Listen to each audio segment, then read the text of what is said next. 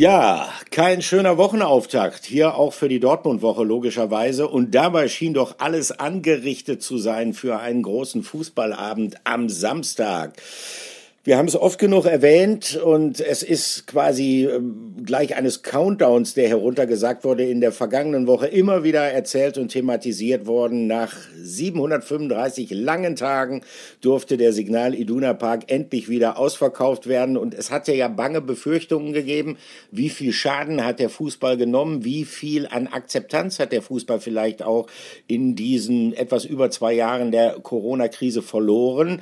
Und wenn man dann die Bilder gesehen gesehen hat, die sich in Dortmund am Samstag abgespielt haben, den ganzen Tag über mit diesem äh, Fanmarsch, den die Ultras dann auch gemacht haben, in Richtung äh, des Stadions, da muss man sagen, hey, das ist ja cool, dass irgendwie diese alte Begeisterung äh, wieder da ist, dass sie keinen Abbruch erlitten hatte. Die Ultras waren also erstmals seit Beginn dieser Zuschauerbeschränkung von vor über zwei Jahren wieder da. Und ähm, Patrick Berger, hallo erstmal, guten Morgen. Schönen guten Morgen, Olli. Tja, was ja, war das, wenn man dann, für ein Spielchen, ne? ja, herrlich. Also fangen wir mal an mit, äh, mit den schönen Dingen und die haben sich leider Gottes äh, vor Anpfiff abgespielt. Die waren dann allerdings wirklich sehr beeindruckend. Die Südtribüne war in ein Fahnenmeer schwarz-gelber Art eingetaucht. Ähm, das Licht von äh, bengalischen Fackeln war deutlich zu sehen. Ähm, kann man jetzt auch geteilter Meinung darüber sein. Jedenfalls war es ein sehr stimmungsvolles Bild. Ähm, die Atmosphäre konnte kaum erwartungsfroher sein. 81 365 Zuschauer, die sangen You'll Never Walk Alone, Patrick, und äh, dann allerdings während des Spiels und speziell nach Beendigung des Spiels gegen RB Leipzig, da fühlten sie sich doch ähm, ein bisschen alleingelassen, die Fans. Äh, es war ein denkwürdiger Nachmittag mit einem wie soll man sagen, sehr ernüchternden Auftritt des BVB. Was sind die Eindrücke, die bei dir zwei Tage später, wir zeichnen ähm, am Montag äh, nach diesem 1 zu 4 gegen Leipzig aus, was sind die Eindrücke, die bei dir so haften geblieben sind?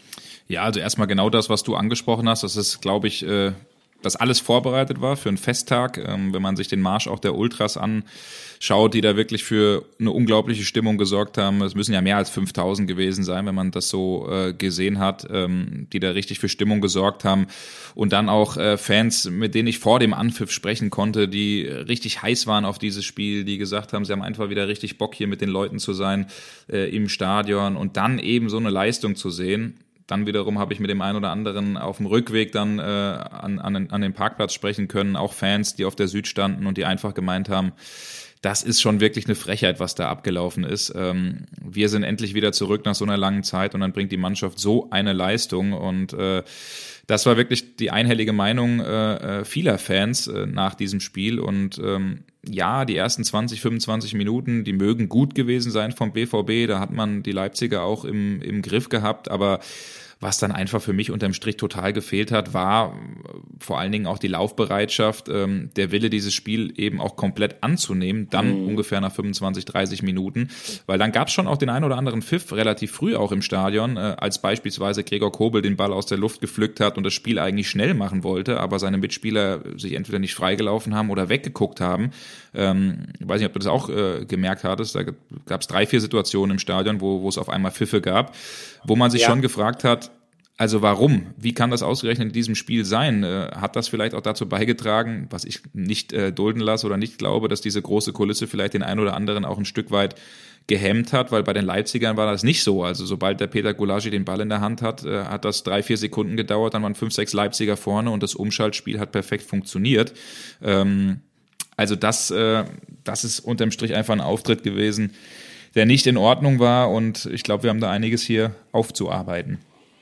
Ja, das kann man sagen. Ähm, entscheidend ist halt, äh, dass ähm, man sich selber wieder einmal durch individuelle Fehler, die den Gegentoren vorausgegangen waren, also da können wir jetzt exemplarisch über das äh, 0 zu 1 sprechen.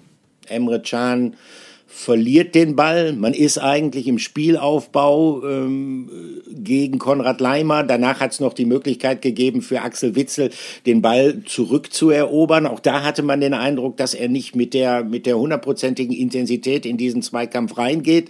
So, dann nimmt das Unheil seinen Lauf. Man muss auch sagen, Anerkennung in dem Fall, wunderschön herausgespielter Leipziger Treffer, allerdings gegen eine Überzahl von BVB-Verteidigern. Das gleiche dann neun Minuten später eigentlich nochmal. Auch da hat es eine Dortmunder Überzahl gegeben.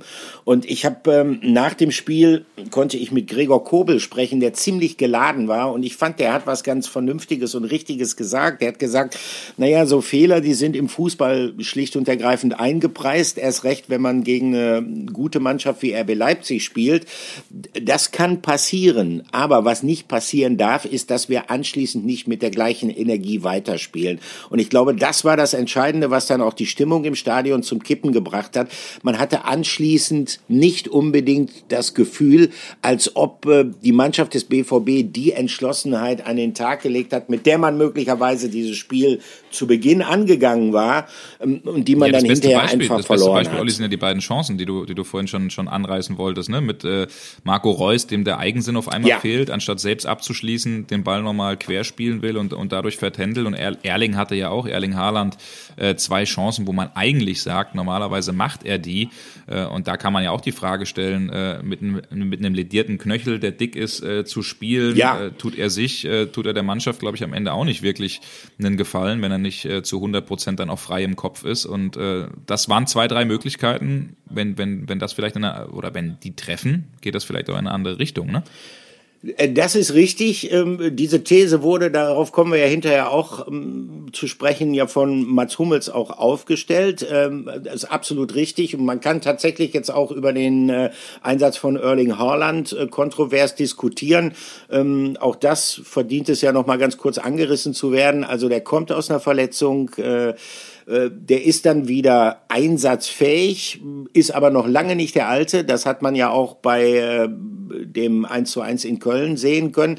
Dann fährt er zum Länderspiel, kommt dann äh, lediert zurück. Es heißt, der kann im Prinzip gar nicht spielen oder es sieht sehr, sehr schlecht aus, was eine, eine Einsatzchance gegen Leipzig angeht. Ähm, mir klingt immer noch die Aussage von Domenico Tedesco, dem Leipzig-Trainer im Ohr, der gefragt worden ist, ja, ist es jetzt schwierig, sich auf den BVB vorzubereiten, weil man halt nicht weiß, ob Pauland spielt. Da sagt er ja, was wollt er denn überhaupt? Natürlich wird er spielen. Und tatsächlich ist es ja auch so gekommen. Also ähm, offenbar schien es so gewesen zu sein, dass äh, als Erling Haaland dann gesagt hat, ich möchte spielen, dass er dann auch gespielt hat. Und wenn man dann gesehen hat, ähm, wie er gespielt hat, dann muss man sagen, im Nachhinein ist man immer schlauer. Es war möglicherweise nicht die beste Entscheidung, ihn tatsächlich spielen zu lassen. Aber äh, worauf ich noch mal gerne zurückkommen möchte, ist dieses, ja, ähm, äh, dieses fehlende Feuer, was den BVB leider Gottes dann gekennzeichnet hat nach diesem Doppelschlag. Äh, danach waren die Offensivbemühungen ja wirklich fast schon erschreckend harmlos. Es hat lange gedauert, bis es überhaupt mal wieder äh, einen Schuss der Dortmunder auf das Leipziger Tor gegeben hat. Und ähm, dann wurde die Stimmung natürlich im Stadion immer, immer schlechter. Und ähm, dann ähm, entlud sich auch der Frust. Und ähm, Patrick, was so ein bisschen kennzeichnend war für die Stimmung ähm, im Verein, und um den Verein herum ist eigentlich dann der Nachlauf im Stadion gewesen. Ähm, ich muss das mal ganz kurz erklären. Also ähm, viele Leute sind natürlich dann schon während der zweiten Halbzeit vorzeitig aus dem Signal Iduna Park ähm, von den Rängen geflüchtet, kann man fast schon sagen. Naja, und dann im Nachlauf ist die Situation halt so, die Spieler stehen unten vor der Osttribüne, dort werden dann die Fernsehinterviews geführt, da waren wir beide dann im Einsatz. Äh, du warst für Sport 1 im Einsatz und äh, da gibt's ein paar interessante Dinge zu berichten, die also wirklich auch deutlich vermitteln, wie schlecht die Stimmung momentan rund um den BVB ist. Ne? Genau so ist es, Olli, und deswegen äh, leite ich jetzt mal über, bevor wir es vergessen, zu unserer Rubrik. Aufreger der Woche. Genau, unser Aufreger der Woche. Und mittendrin war einerseits Manuel Akanji und tatsächlich auch ich. und der ein oder andere Fan auf der Tribüne. Du hast angesprochen, Osttribüne, wir machen die Interviews da, äh, dann auch meist für die, äh, die TV-Sender und ähm, es war dann schon so, dass man gesehen hat, Mensch, nach, nach Abpfiff ist da nicht sofort jeder nach Hause gegangen, sondern der ein oder andere hat sich gedacht, gedacht naja, bevor ich jetzt nach Hause gehe, ich habe hier viel Geld bezahlt, viel Eintritt bezahlt, ähm, gehe ich da nochmal runter und bepöbel die alle, die da dieses 1 zu 4 verursacht haben. Und ähm, wir standen gerade dabei, Manuel Akanji und ich wurden gerade verkabelt. Du kennst das ja auch, Olli, das dauert immer noch mhm. mal so ein bisschen direkt nach dem Spiel, ähm, wenn dann die Kameras aufgebaut werden, äh, die Mikrofone rausgeholt werden, ähm, man dann ja auch Ohrstecker, Ohrstöpsel bekommt, weil es eben so laut ist im Stadion, dass man den Gegenüber, den man interviewt, auch gar nicht so richtig hört.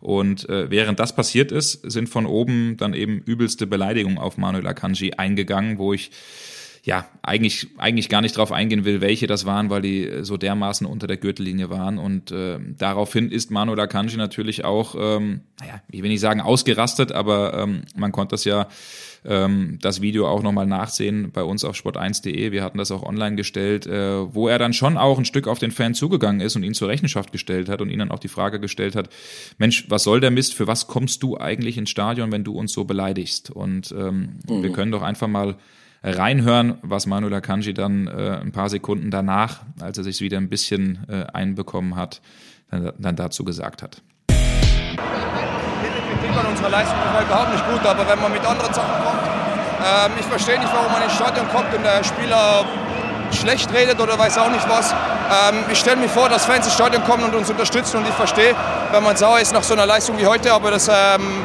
es geht nur um Sportlicher und alles andere hat nichts damit zu tun. Ja, ihr habt gehört, Manuel Akanji sicherlich immer noch extrem aufgeladen, auch ähm, persönlich getroffen, äh, nach dem, was er da hat über sich ergehen lassen müssen im Vorfeld dieses Interviews, äh, äh, das er mit dir geführt hat, Patrick. Und ähm, ich würde ganz gerne noch einmal kurz auf diese, diese Interviewsituationen, die sich, ähm, ja, so wie du so beschrieben hast, ja darstellen. Also die Spieler stehen dann quasi direkt unten vor der Osttribüne. Das sind Luftlinie vielleicht ungefähr fünf Meter bis zum unteren Rand der Osttribüne.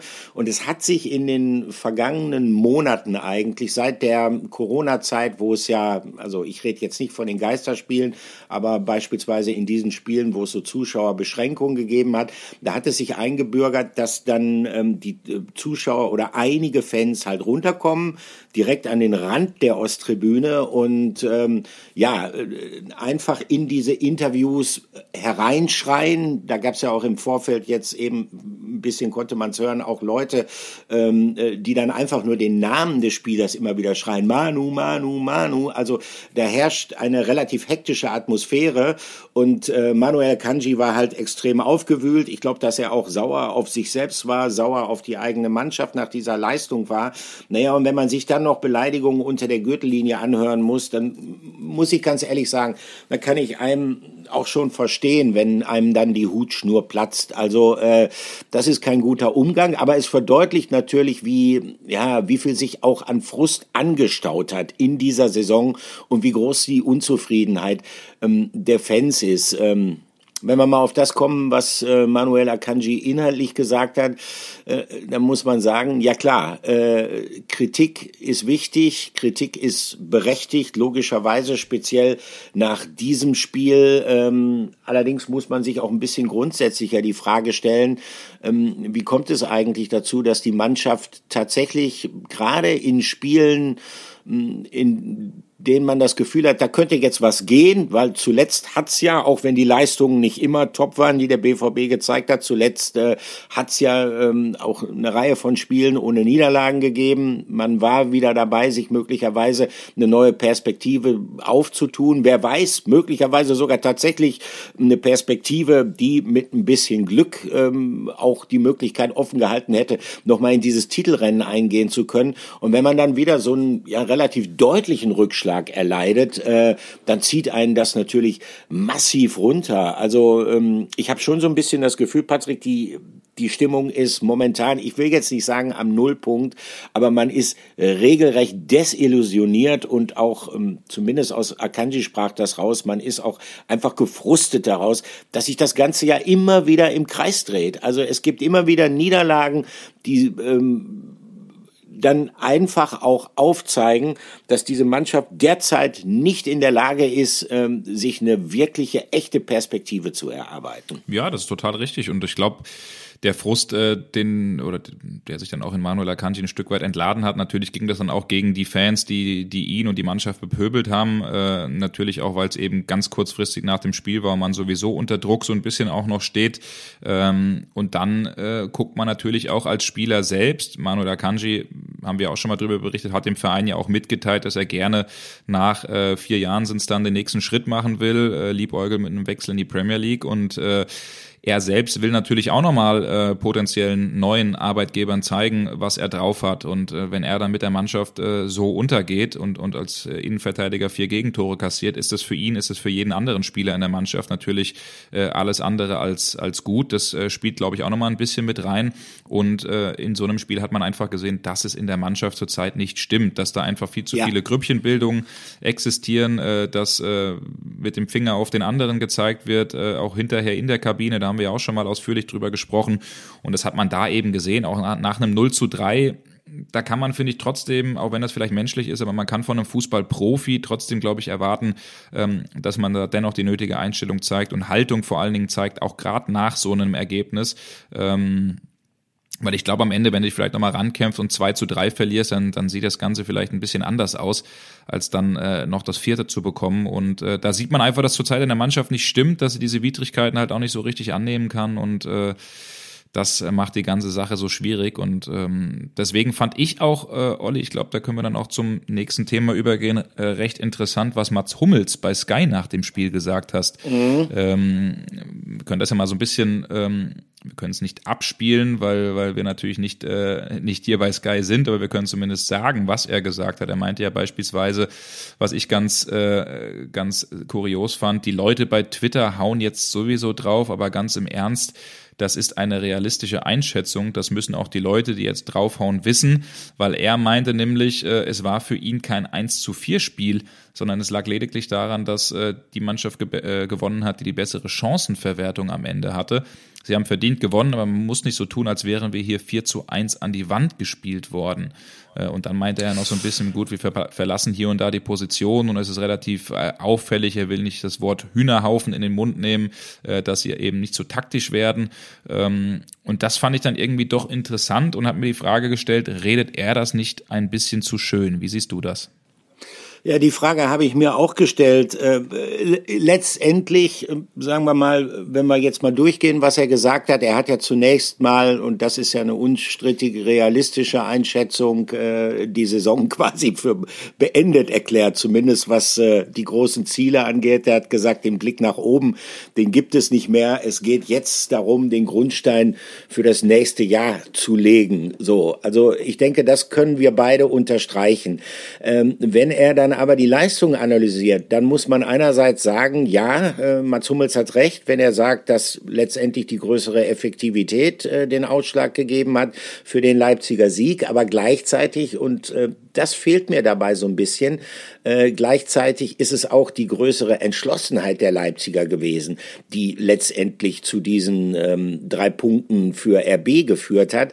Ähm, denn davon war beim BVB nach dem 0 zu 2 spätestens nicht mehr viel zu sehen. Und das ist einfach etwas, was ähm, man der Mannschaft ankreiden muss. Und das ist ja auch ein Problem, das nun wirklich nicht zum ersten Mal in der Saison zu beobachten ist. Das ist das, was ich eben schon mal versucht habe anzureißen, wenn man sagt, es gibt immer wieder, wenn man das Gefühl hat, ähm, dass der BVB ähm, sich vielleicht in einen gerade mal, nennen wir es, halbwegs stabilen Trend hereinarbeitet, dass es dann zu, ja, fast schon zu Zusammenbrüchen kommt, äh, weil es halt in entscheidenden wichtigen Spielen an der nötigen Intensität fehlt. Also ich erinnere hier an das 0 zu 4 bei Ajax Amsterdam in der Champions League, an das 0 zu 2 bei Sporting Lissabon, was in der Summe dann das Aus in der Vorrunde der Champions League bedeutet hat.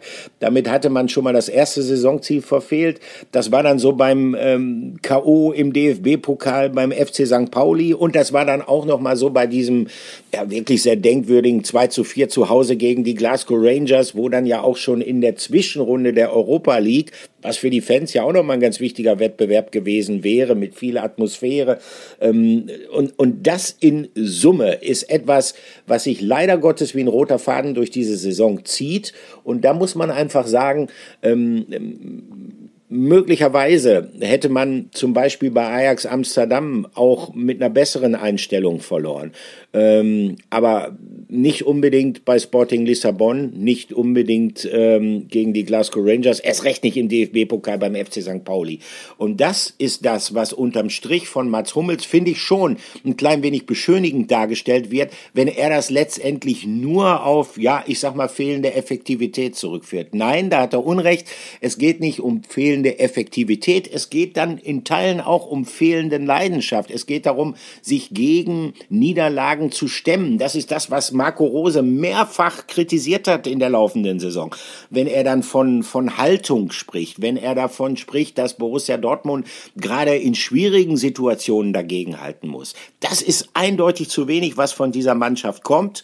Und ich glaube, natürlich trägt ein Trainer auch seinen Teil dazu bei. Ihm ist es, und das muss man Marco Rosa ankreiden, nicht gelungen, äh, diesen Negativtrend zu durchbrechen.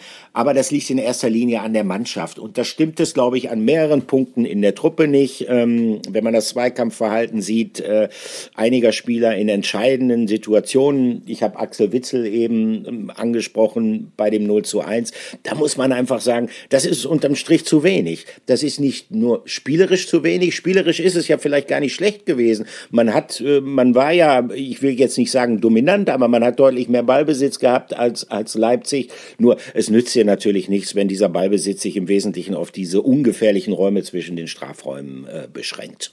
Das ist alles total richtig, was du sagst. Äh, wie, wie könnte ich dir widersprechen, Olli?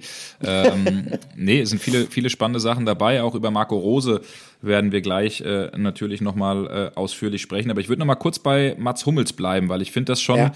Äh, schon interessant, wenn man sich die ganze Personalie mal anguckt. Äh, es gab ja die große Rückkehr zurück vom FC Bayern äh, zu Borussia Dortmund. Äh, mehr als 30 Millionen Euro äh, hat dem BVB das Ganze ähm, gekostet und unterm Strich muss man wahrscheinlich sagen, und so selbstkritisch wird Mats Hummels, glaube ich, auch selbst sein und das hinterfragen, muss man sagen, so richtig gelungen oder aufgegangen ist diese Rückkehr äh, dann am Ende, glaube ich nicht. Ähm, Mats ist ein Führungsspieler, ist jemand, der in der Kabine was sagt, ist auch jemand, der dann hinterher vor den TV-Kameras etwas sagt, äh, was ich immer sehr positiv und, und, und gut äh, finde. Aber am Ende muss man dann schon auch die Frage stellen, wenn er beispielsweise sagt, oder diese Hühnerhaufen, diesen Hühnerhaufen-Vergleich dann auch äh, äh, heranzieht. Äh, wir verlassen die Position, wir sind nicht richtig im Spiel drinne, wir machen einfache Fehler. Ähm, da muss man ja sagen, gehört er auch dazu. Und deswegen äh, finde ich, ist es eine sehr, sehr spannende Frage, die man stellen kann. Ist er das Problem oder ist er Teil einer möglichen Lösung? Und da fände ich ganz interessant, ich lasse dich äh, gleich auch äh, zu Wort kommen, Olli, was äh, die Fans denn äh, sehen oder finden. Ähm, hat ja letztens schon so gut hier geklappt in unserem Podcast. Schickt uns da doch einfach mal gerne eure Meinung zu, per Sprachmemo, per Nachricht ähm, auf äh, den Kanälen, die ihr eben kennt. Ihr könnt mich bei Twitter, bei Instagram erreichen, auch unter, unter der E-Mail-Adresse äh, patrick.berger.sport1.de. Da fände ich es mal cool von euch zu hören. Was glaubt ihr, äh, Mats Hummels? Hat das noch Zukunft? Und da gebe ich an dich ab weiter, Olli, ähm, weil du den ja auch schon länger begleitest und auch gut kennst. Ähm, was glaubst du? Hat das noch Zukunft äh, mit Mats Hummels? Sein Vertrag läuft ja 2023 aus. Also ich würde es mal versuchen, ein bisschen anders aufzuziehen. Äh, äh, das ist eine wichtige Thematik, äh, die du da jetzt angesprochen hast. Und ich glaube, dass das grundsätzliche Problem von Borussia Dortmund ist, dass die beiden Spieler, die eigentlich aufgrund ihrer Vita, aufgrund ihrer Erfahrung die Mannschaft führen sollen, ähm, sehr unterschiedliche Typen ist. Das eine ist Mats Hummels. Mats Hummels ist, äh, also wir brauchen jetzt nicht über seine Fähigkeiten reden, äh, ein, ein Innenverteidiger mit, mit äh, herausragenden Fähigkeiten, gerade im Spielaufbau. Hat man kurioserweise jetzt auch gegen Leipzig gesehen, also diese große Chance von Marco Reus, wo er dann halt doch nicht selbst abschließt, sondern dann okay, eine falsche Entscheidung trifft und versucht querzulegen auf Erling Haaland. Die wurde äh, mit einem dieser berühmten langen öffnenden Bälle von Mats Hummels vorbereitet. Das ist ein wichtiger Faktor. Mats das war Hummels überragend ist, übrigens. Ne? Das war überragend äh, gemacht, passt, definitiv. Ja. Ganz toll, ganz toll. Ähm, erinnerte fast ein bisschen früher an Franz Beckenbauer, aber ich will jetzt nicht wieder vom Krieg erzählen. Nein, aber äh, ganz ehrlich, äh, Mats Hummels ist ähm, ein, ein, ein Abwehrspieler mit Fähigkeiten, gerade im Aufbau, wie es sie nach wie vor nur ganz, ganz wenige im deutschen Fußball gibt. Ähm, dann kommen wir mal auf den Typen Mats Hummel zu sprechen. Ich will jetzt nicht über sein Alter reden äh, und darüber, dass er möglicherweise im Laufe der letzten Jahre hat viele Schlachten geschlagen, auch logischerweise mit ein paar körperlichen Verschleißerscheinungen zu kämpfen hat. Das steht für mich eigentlich auf einem anderen Blatt. Sondern das Entscheidende ist, äh, nehmen wir mal die Persönlichkeit von Mats Hummels. Mats Hummels ist jemand, der, da hast du recht, der sich auch stellt nach Niederlagen und dann auch was sagt und der auch was Kritisches sagt, was auch häufig den Punkt trifft. Jetzt diesmal bin ich mit seiner Analyse nicht ganz einverstanden, haben wir ja eben schon besprochen. Aber Mats Hummels ist jemand, der wirkt für mich dabei, wenn er das denn tut, ähm, ich weiß fast nicht, wie ich es beschreiben soll, so ein bisschen distanziert. Das heißt, er beschreibt den Ist-Zustand der Mannschaft. Man hat aber nicht das Gefühl bei ihm, als ob er sich immer hundertprozentig damit einbezieht. Also so wirkt das auf mich. Und ich könnte mir vorstellen, dass es auf viele Fans auch so wirkt. Ähm, er ist jetzt nicht unbedingt äh, äh, der Typ, der jetzt vorangeht im Sinne eines Volkstribun, der jetzt sagt, wir müssen jetzt die Ärmel zusammen äh, aufkrempeln, äh, wir müssen müssen uns jetzt gegen einen Negativtrend stemmen, sondern der beschreibt auch mit so einem leichten Hang zur Ironie dann auch die Defizite der eigenen Truppe. Und ähm, ich bin mir nicht so ganz sicher, wie das auf die Fans wirkt. Deshalb bin ich sehr gespannt auf eure Reaktionen auch. Und ich bin mir auch nicht ganz so sicher, wie das auf die Mannschaft wirkt. Ja, und das andere ist natürlich mit Marco Reus, ähm, mit dem Kapitän, gibt es dann jemand beim BVB, der jetzt vom Naturell her, ähm, ich will jetzt nicht sagen zum Jahr Jagen getragen werden muss. Ich halte ihn nach wie vor mit für den besten Fußballer beim BVB, aber er ist jemand, der sich eigentlich seit Jahren schwer tut mit dieser Führungsrolle, die man von einem Kapitän erwartet. Und in Summe hat man dann zwei Führungsspieler, ähm, die eigentlich beide auf eine gewisse Art und Weise führen wollen, es aber manchmal vielleicht nicht so richtig können. Und ich glaube, und das ist ja auch etwas, auf wir das gleich noch zu sprechen kommen. Ähm, ich glaube, das hat man im Verein auch mittlerweile erkannt. Und äh, wenn Sebastian Kehl, der ja ein Interview der Süddeutschen Zeitung gegeben hat, dann vom Aufbrechen verkrusteter Strukturen spricht, dann glaube ich, ist das etwas, was auch darauf fußt, dass man im Club erkannt hat, wir müssen so ein bisschen an der Hierarchie dieser Mannschaft feilen. So, das war jetzt ein relativ langer Exkurs. Ja, auf jeden, Fall, auf, auf jeden Fall, äh, auf jeden Fall ein guter Exkurs und ein sehr und ein sehr spannendes Thema. Äh, du hast Sebastian Kehl angesprochen. Auch ähm, Marco Rosa hat beispielsweise schon vor ein paar Tagen gesagt, dass man in der Hierarchie und in der Persönlichkeitsstruktur im Kader auch etwas verändern äh, will, verändern muss. Und das ähm, geht schon auch sehr, sehr klar und deutlich in die Richtung. Aber da sind wir bei Marco Rose. Ich finde, das ja. ist auch eine sehr, sehr spannende äh, Personalie, ähm, weil ich muss sagen, wir begleiten ihn ja jetzt schon sehr, sehr eng und intensiv und ich kenne ihn ja auch noch aus der Gladbacher Zeit. Ähm, ich finde, Marco Rose hat, wenn man es mal vergleicht mit, äh, ich glaube, der Juni, Juli war es, ähm, als er dann beim BVB vorgestellt wurde, angefangen wurde, hat er schon eine sehr, sehr deutliche Entwicklung oder Wandlung, würde ich äh, besser sagen, ähm, genommen. Weil wenn man mal so überlegt, am Anfang Elan, Witz, auch ein bisschen Coolness ähm, äh, nach außen, ähm, hat auch immer wieder, auch bei schweren Niederlagen, ähm, seine Spieler in Schutz genommen, hat immer wieder gesagt, ähm, ich bin Teil der Mannschaft, die Jungs äh, gehören zu mir, ich gewinne, ich verliere mit denen, ich lasse nichts auf meine Jungs kommen. Das war ein Satz, den er immer, immer, immer wieder ähm, gesagt hat. Ähm, wir haben es immer wieder versucht, mal was aus ihm zu entlocken, aber es ist ihm eigentlich nichts entglitten. Und jetzt finde ich es ganz spannend, weil äh, seit einigen Wochen schlägt er einen neuen Kurs ein, weil er gemerkt hat von den Spielern, dass nicht so wirklich was zurückkommt, ähm, auch wenn er sie immer in Schutz genommen hat. Und jetzt erhöht er schon den Druck und sagt auch gewisse mhm. Sätze, die in die Richtung gehen, wir brauchen einen Umbruch und ich schaue mir jetzt ganz genau an, ähm, wen ich hier noch gebrauchen kann und wen nicht. Und das äh, finde ich ist eine sehr, sehr spannende äh, Entwicklung, die er genommen hat. Und wir können ja mal kurz reinhören. Ich hatte ihn nach dem Spiel auch am Mikrofon, ähm, welchen Satz oder was er genau angesprochen auf das Thema Umbruch denn sagt.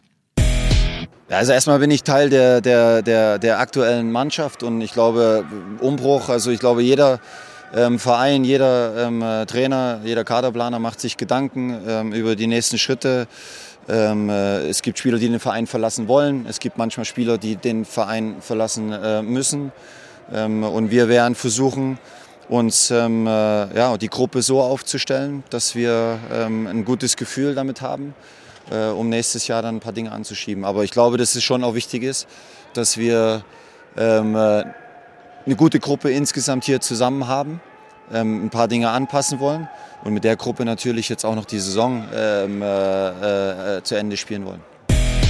Ja, das sind interessante Aussagen von Marco Rose, finde ich schon. Es wirkt vielleicht gar nicht mal unbedingt so, weil man merkt ihm immer noch an, dass er versucht, diese, diese, diese Kritik, die er an der Mannschaft äußert, so ein bisschen einzubetten, indem er dann auch immer wieder ein bisschen relativiert. Ja, eigentlich haben wir ja auch eine ganz gute Gruppe beieinander. Äh, trotzdem, man hört deutlich raus, wenn man diese Aussagen mal so ein bisschen zäseliert, dass er auch für seine Verhältnisse relativ klar zum Auszubringen. Es muss hier etwas passieren. Wir müssen an der Hierarchie schrauben. Äh, wir brauchen schlicht und ergreifend eine neue Dynamik in diesem Kader.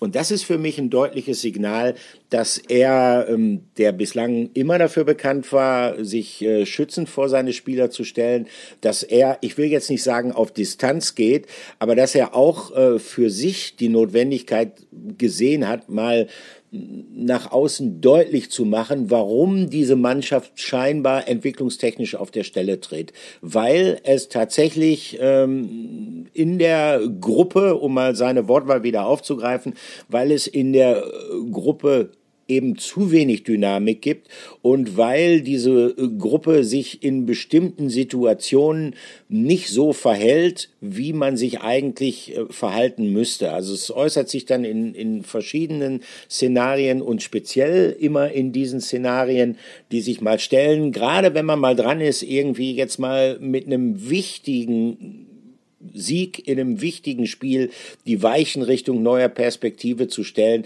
dass die Mannschaft dann immer wieder versagt. Und ähm, diese Notwendigkeit hat er erkannt und äh, ich denke, damit geht er auch äh, konform mit der Auffassung, die sich mittlerweile in der Vereinsführung durchgesetzt hat. Total, weil er selbst auch ein Stück weit merkt, äh, irgendwann wird es dann auch für mich eng und irgendwann ist der Druck auf mich auch äh, sehr, sehr groß. Und wie das gesagt, er hat sich immer geschützt ne? und hat dann irgendwann auch gemerkt, äh, gut, gibt nichts zurück und jetzt muss ich, jetzt muss ich da auch einen anderen Weg äh, einschlagen und das finde ich tatsächlich sehr, sehr spannend. Es wird viel passieren äh, in Sachen Umbruch äh, beim BVB. Wir können gleich äh, ja nochmal einzeln auf die Personalien eingehen. Ähm, ich finde aber sehr spannend, Olli, das Interview, was Sebastian Kehl in der Süddeutschen gegeben hat, weil da hat ja. er schon sehr, sehr deutlich und sehr, sehr klar darüber gesprochen, was er denn alles äh, verändern will und äh, hat so ein bisschen auch damit versucht, jetzt allmählich diese Aufbruchstimmung ähm, einzuläuten. Man darf jetzt bei dem Aspekt aber auch nicht so ganz vergessen. Klar, das ist auch nicht so ganz so einfach, der Spagat. Einerseits muss jetzt schon dieser, dieser Aufbruch, dieser Umbruch eingeleitet werden. Andererseits hat man ja auch noch sechs Spiele in der Liga vor der Brust und ähm, ich glaube, es sind sechs Punkte auf Leverkusen, neun auf Leipzig. Ähm, es muss auf jeden Fall dieser zweite Platz äh, am Ende äh, rausspringen, weil ähm, etwas Schlimmeres als dann Dritter oder Vierter zu werden am Ende, äh, ich glaube, äh, dann wäre es eine komplett verkorkste Saison. Deswegen hat man schon irgendwo noch äh, Saisonziele, diesen Pla zweiten Platz zu zementieren, aber die Verantwortlichen um Sebastian Kehl und auch Marco Rose, die sind ganz, ganz intensiv dabei, Gespräche zu führen und jetzt eben diesen neuen Umbruch einzuleiten. Und da waren sehr, sehr spannende Aussagen in der Süddeutschen dabei. Wie hast du das, äh, wie hast du das aufgenommen? Ja, so einerseits ähm, hat Sebastian Kehl da schon versucht, eine Duftmarke zu setzen und auch ein klares Signal nach außen zu senden, an die Fans zu senden. Man muss dazu sagen, es ist ja ein Interview, was er vor dem Leipzig-Spiel gegeben hat, aber äh, dieses Interview äh, und die Aussagen, die er da trifft, das wird eigentlich ähm, noch wichtiger, nachdem das Leipzig-Spiel halt so enttäuschend gelaufen ist, wie es dann gelaufen ist. Er hat gesagt, ähm, ich will hier lauter Jungs haben, die aber mal so richtig Bock auf diesen Verein haben, die sich zerreißen ähm, wie gesagt, er hat davon gesprochen, äh, verkrustete Strukturen aufzubrechen. Das ist das, was eigentlich ähm, genau dem Gefühl, das die Fans, die den BVB in dieser Saison verfolgt haben, entspricht.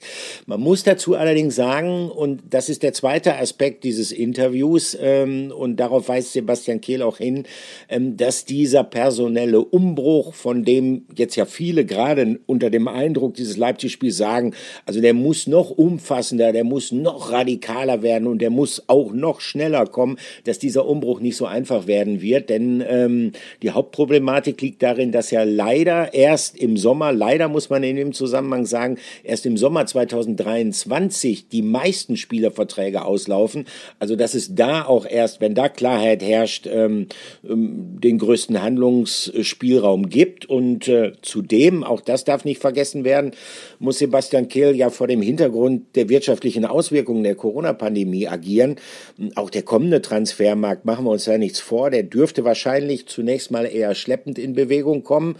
Und da hat Sebastian Kehl dann auch schon so ein bisschen vorgebaut zu hohen Erwartungen. Er sagt, wir streben Veränderungen an, die Gespräche laufen auch bereits, aber es wird halt auch ein bisschen darauf ankommen, wird uns der eine oder andere Spieler jetzt vielleicht schon im Sommer verlassen es gibt halt Spieler, die haben noch längere Verträge. Es gibt halt auch Spieler, die fühlen sich in Dortmund ähm, vor dem finanziellen Hintergrund ihrer Verträge wohl, obwohl der Verein vielleicht ähm, Veränderungen da anstrebt. Also interessant wird sein, welche Möglichkeiten sich tatsächlich ergeben für Spielerwechsel. Ich könnte mir vorstellen, dass Kehl da so ein bisschen auf so einen Domino-Effekt hofft. Äh, naja, und der könnte halt zum Beispiel dann einsetzen, wenn es endlich mal Klarheit in Bezug auf die Zukunft von Erling Haaland gibt. Ich glaube, danach wäre dann vieles leichter zu planen und dann möglicherweise auch in die Tat umzusetzen. Genau, danach wäre, glaube ich, einiges, einiges einfacher. Und ich kann mir vorstellen, wenn sich es noch weiterziehen sollte, dass da dann irgendwann auch wirklich mal äh, Druck vom BVB gemacht wird. Ähm, deswegen wird es sicherlich noch spannend äh, zu beobachten. Wir haben den großen Umbruch äh, in der letzten Folge auch schon äh, ausführlich thematisiert. Ähm, Marco Rosa hat es ja angesprochen, einige Spieler wollen gehen. Das sind äh, Manuel Akanji und an sich auch eigentlich Erling Haaland. Ähm, Dan Axel Zagadou hat jetzt auch von sich aus gesagt, da wurden die Vertragsgespräche gestoppt, ähm, dass er sich jetzt äh, ganz gern auch mal umsuchen möchte nach einer neuen Herausforderung und der BVB das auch gar nicht mal so schlimm, glaube ich, wie ich das gehört habe, finde, weil er eben sehr, sehr verletzt ist. Also das wären jetzt drei ja. Spieler sein. Äh, einige sollen gehen, da gibt's Verkaufskandidaten, das habe ich am Sonntag auch schon äh, in der Schalte im Doppelpass gesagt, ähm, haben wir auch schon drüber gesprochen, Olli von Hazard, Brandt, äh, Chan, auch natürlich Nico Schulz, wenn es da entsprechende Angebote sind, dann äh, dürfen die natürlich gehen und äh, gehen müssen. Das ist eben ein Axel Witzel, äh, ein Roman Bürki,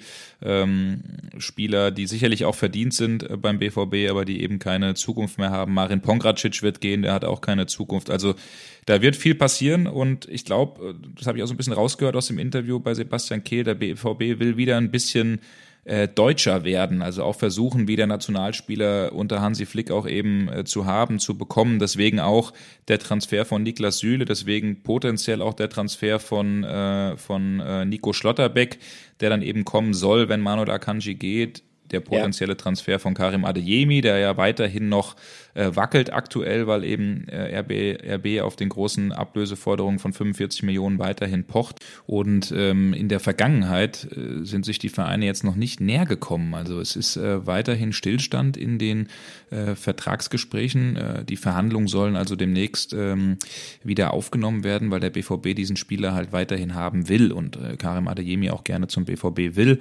Das haben wir alles ja auch schon hinlänglich besprochen hier in diesem Podcast. Ähm, nur ist es weiterhin so, dass äh, RB Salzburg äh, von diesen 45 Millionen nicht abkommt. Der BVB ähm, höchstens mit Bonizahlung auf 38 rankommen will.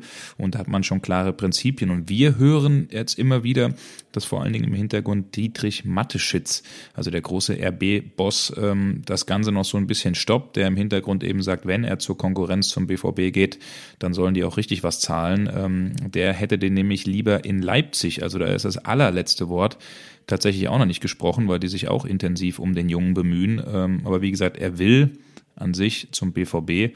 Ähm, aber zurzeit ist es so, dass der Deal ähm, ja noch lange nicht in trockenen Tüchern ist. Jetzt hat auch Christoph Freund gesprochen bei Sky Austria und hat jetzt nochmal gesagt, dass es keine Deadline gibt, äh, was diese Geschichte angeht. Wir sind nicht in der Bringschuld und Karim hat ja noch zwei Jahre Vertrag. Vielleicht ist es auch interessant, dass er im WM-Jahr bei uns bleibt.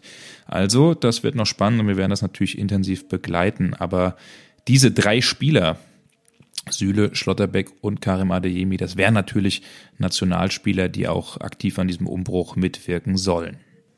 Ja, und ich denke, dass es auch, ähm, wir haben ja eingangs über, über diese Stimmung, ähm, ich will jetzt nicht sagen, dass es schon fast eine toxische Atmosphäre ist, die da um den BVB herumherrscht, aber die Stimmung ist sehr schlecht und äh, das ist für einen Verein wie Borussia Dortmund äh, natürlich etwas, das wirklich äh, die Verantwortlichen fast schon zum Handeln zwingt, was nochmal ähm, die Wichtigkeit und die Bedeutung dieses Umbruchs unterstreicht. Und ähm, man muss an der Stelle auch mal sagen, ähm, es geht ja tatsächlich darum, äh, ein Zeichen zu setzen. Und das ist ja auch das, was Sebastian Kehl versucht hat, in diesem Interview deutlich zum Ausdruck zu bringen. So nach dem Motto, es wird hier nicht so weitergehen, wie es in den letzten Jahren gelaufen ist. Wir wissen, dass wir was tun müssen. Wir sind auch gewillt, dass wir was tun müssen. Das bedeutet im Umkehrschluss allerdings auch, dass logischerweise, wenn man also mehrere Operationen an diesem Kader vornehmen wird, dass dann auch die Gefahr von Reibungsverlusten besteht. Das heißt, es könnte durchaus sein, äh, wenn man sich jetzt ich sag mal, zwei Jahre für diesen Umbruch mal als Denkmodell Zeit nimmt, dass das auch zur Folge haben wird, dass man möglicherweise so diesen, diesen Nimbus, ähm, dass man immer ähm, wie in Stein gemeißelt die Nummer zwei im deutschen Fußball ist, dass man die vielleicht auch so ein bisschen einbüßt zwischenzeitlich, weil man dabei ist, sich in etwas Neues hereinzuarbeiten, was halt auch eine gewisse Zeit erfordert. Äh, auch das finde ich sehr interessant. Ähm, wir müssen so ein bisschen raus aus dem Denkmuster, sagte Sebastian Kilja, wie ein geprügelter Hund aus einer wirklich guten Saison zu gehen, nur weil man Zweiter geworden ist. Wohlgemerkt, das hat er vor dem Leipzig-Spiel gesagt. Äh, ich glaube, nach dem Leipzig-Spiel spricht niemand mehr von einer wirklich ja, guten Saison obwohl man ja tabellarisch immer noch Zweiter ist, derzeit fühlen sich einfach alle BVB-Fans nur wie geprügelte Hunde. Und das ist einfach ein, ein, ungutes Gefühl. Und der BVB als Traditionsverein, als, als der Verein, der, der seine Fans ja auch zum eigenen Selbstverständnis wirklich dringender braucht als jetzt beispielsweise Bayer Leverkusen oder auch RB Leipzig, äh, für einen Verein wie Borussia Dortmund kann es in dieser Situation kein weiter so geben. Also da hätte man es vielleicht in Leverkusen oder in Leipzig in einer vergleichbaren Situation einfacher. Da sagt man, ja gut, so schlimm ist das jetzt auch nicht. Die Saison war nicht ideal. Versuchen wir es nächstes Jahr nochmal. Nein, ähm, es ist auch leider Gottes ein bisschen was kaputt gegangen in dieser Saison und das hängt damit zusammen, dass die Fans einfach zu oft das Gefühl hatten, ähm, dass es der Mannschaft eine Entschlossenheit und dass es einzelnen Spielern an Identifikation fehlt. Sie sehen sich nach Spielen Spielern, bei denen das nicht der Fall ist. Und ich glaube, dass die Fans dann auch bereit wären, ja, vielleicht von, ja, den Ansprüchen an, an, an die spielerische Klasse der Mannschaft zwischenzeitlich auch mal äh, Abstriche in Kauf zu nehmen. Ja, das finde ich echt, echt interessant, weil ähm, auf dem auf dem Rückweg oder Heimweg dann vom Stadion äh, hat mich der ein oder andere Fan angesprochen, der auch den Podcast hier hört und äh, der hat gesagt, sag das ruhig, äh, ich kann mit dieser Mannschaft aktuell nichts anfangen. Es gibt niemanden, ja. mit dem ich mit dem ich mich groß identifiziere. Ähm, es gibt niemanden, für den ich da am Anfang war das vielleicht noch ein Erling Haaland, äh, von äh, zu dem oder wegen dem ich wirklich ins Stadion gehe und äh, mittlerweile sagt sagten die sogar, von dem habe ich aktuell auch die Schnauze voll, äh, weil weil der uns irgendwie hinhält. Also das ist schon eine sehr sehr, wie du sagst, toxische Situation aktuell. Ja, und da sind wir gespannt, wie es weitergeht. Einer, der theoretisch aufgrund seiner Mentalität, äh, das will ich nochmal kurz anreißen, Olli, jemand wäre, mit dem sich die Fans identifizieren könnten, ist Thomas Meunier, äh, weil das ist einer, der sich immer in den Dienst der Mannschaft stellt und voll reinknallt. Und da äh, habe ich fast mein Frühstück verschluckt, als ich gelesen habe, dass er selbst äh, äh, ganz offen erzählt hat, dass der FC Barcelona im Winter, eine Woche vor Transfer, äh, vor Schließung des Transferfensters, sich bei ihm und seinem Agenten gemeldet hat und ihn unbedingt holen wollte mit Laie und Kaufoption. Ähm, und das fand ich schon sehr, sehr überraschend. Wie hast du das aufgenommen? Also, also Thomas Meunier ist ein Schlitzohr. Das muss man mal wissen, wenn man ihn einschätzt. Ähm, es ist ein Spieler, der, sagen wir mal, nervlich gestellt worden ist durch seine Zeit als ich sag mal, Defensivakteur bei Paris Saint-Germain. Als jemand, der ähm, über Jahre hinweg äh, die Drecksarbeit gemacht hat für äh, sicherlich herausragende Fußballer namens Mbappé, ähm, namens Neymar etc., der aber auch äh, weiß, ähm, dass man ja, als Fußballprofi ähm, im internationalen Geschäft auch mal ähm, wie soll ich sagen, ähm, seinen eigenen Wert äh, mal unter Beweis stellen muss und es der Öffentlichkeit auch mal mitteilen muss. Also es ist ja ein sehr ungewöhnliches Verhalten, dass er selber sagt, hör mal, ich wollte übrigens noch mal erwähnen, an mir war der FC Barcelona interessiert, aber das passt irgendwie zu ihm. Er ist ein Vollprofi und ähm, er hat gedacht, okay, hier ist so viel, äh, was derzeit öffentlich diskutiert wird in Bezug auf den BVB, da kann ich doch mal sagen, so ähnlich wie beim Quartett, also äh, an mir gibt's durchaus auch Interessenten. Also mich hat das ähm, amüsiert, aber ich mag ihn, ich mag seine Professionalität Qualität. Ähm, ich habe das ja schon mal, es war so, glaube ich, eine unserer ersten Folgen hier äh, von der Dortmund-Woche mal zum Ausdruck gebracht. Äh, ich mag diesen Spieler, ähm, seiner Spielweise einerseits, aber aufgrund seiner Persönlichkeit. Also ich glaube, dass er jemand ist, ähm, auf den sich Borussia Dortmund auch in Zukunft sehr, sehr verlassen kann. Wenn er nicht doch noch irgendwie nach Barcelona. Wenn er nicht doch noch irgendwie Real Madrid um die Ecke kommt oder Barcelona. Ja, genau. Nein, also ich sehe das, ich sehe das genauso wie du. Am Anfang hat man sich ja oft auch eingeschossen über ihn. Das weiß er selbst, dass ja. er nicht gut reingestartet ist. Er ist natürlich auch irgendwo spielerisch äh, limitiert, sage ich mal. Aber das, was er macht, äh, wenn er wirklich 100 Prozent bei der Sache ist, ist, ist einfach gut. Man weiß, was man an ihm bekommt. Deswegen äh, bin ich da komplett äh, bei dir und äh, lassen ein Herz da für Thomas Meunier, der sich immer äh, reinwirft für den BVB und äh, sind dann fast schon wieder am Ende unserer 23. Ausgabe auch schon, Olli Mensch. Äh, wow, ja. Es geht, es geht voran, ne? Schneller ja, als man denkt. Hätte, ja, das stimmt, das stimmt. Ich hätte mir aber jetzt schon, ach, gerade heute so, ich will jetzt nicht sagen, ich habe den Blues, aber ich hätte mir heute etwas erfreulichere Themen ähm, erhofft. Man stelle sich doch nur mal vor, der BVB hätte äh, Leipzig geschlagen und äh, parallel würde sich der SC Freiburg dann doch durchrängen, äh, einen Einspruch einzulegen gegen die Spielwertung. ne? So, äh, ja. ja. so wäre so, wäre so, Fahrradkette. So, Na, so, so eng liegt das dann manchmal beieinander. Ja. Naja, Olli, so ist das. Ich wünsche dir eine schöne Woche. Ich wünsche euch äh, eine Wünsch schöne Woche. Auch. Wir freuen uns auf eure Rückmeldung und ähm, ja, bleibt dran. Bleibt uns gewogen. Danke.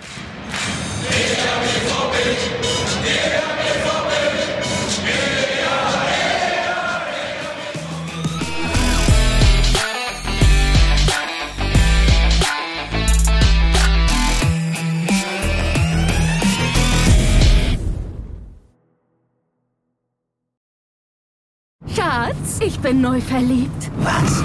Da drüben. Das ist er. Aber das ist ein Auto. Ja, eben. Mit ihm habe ich alles richtig gemacht. Wunschauto einfach kaufen, verkaufen oder leasen. Bei Autoscout24. Alles richtig gemacht.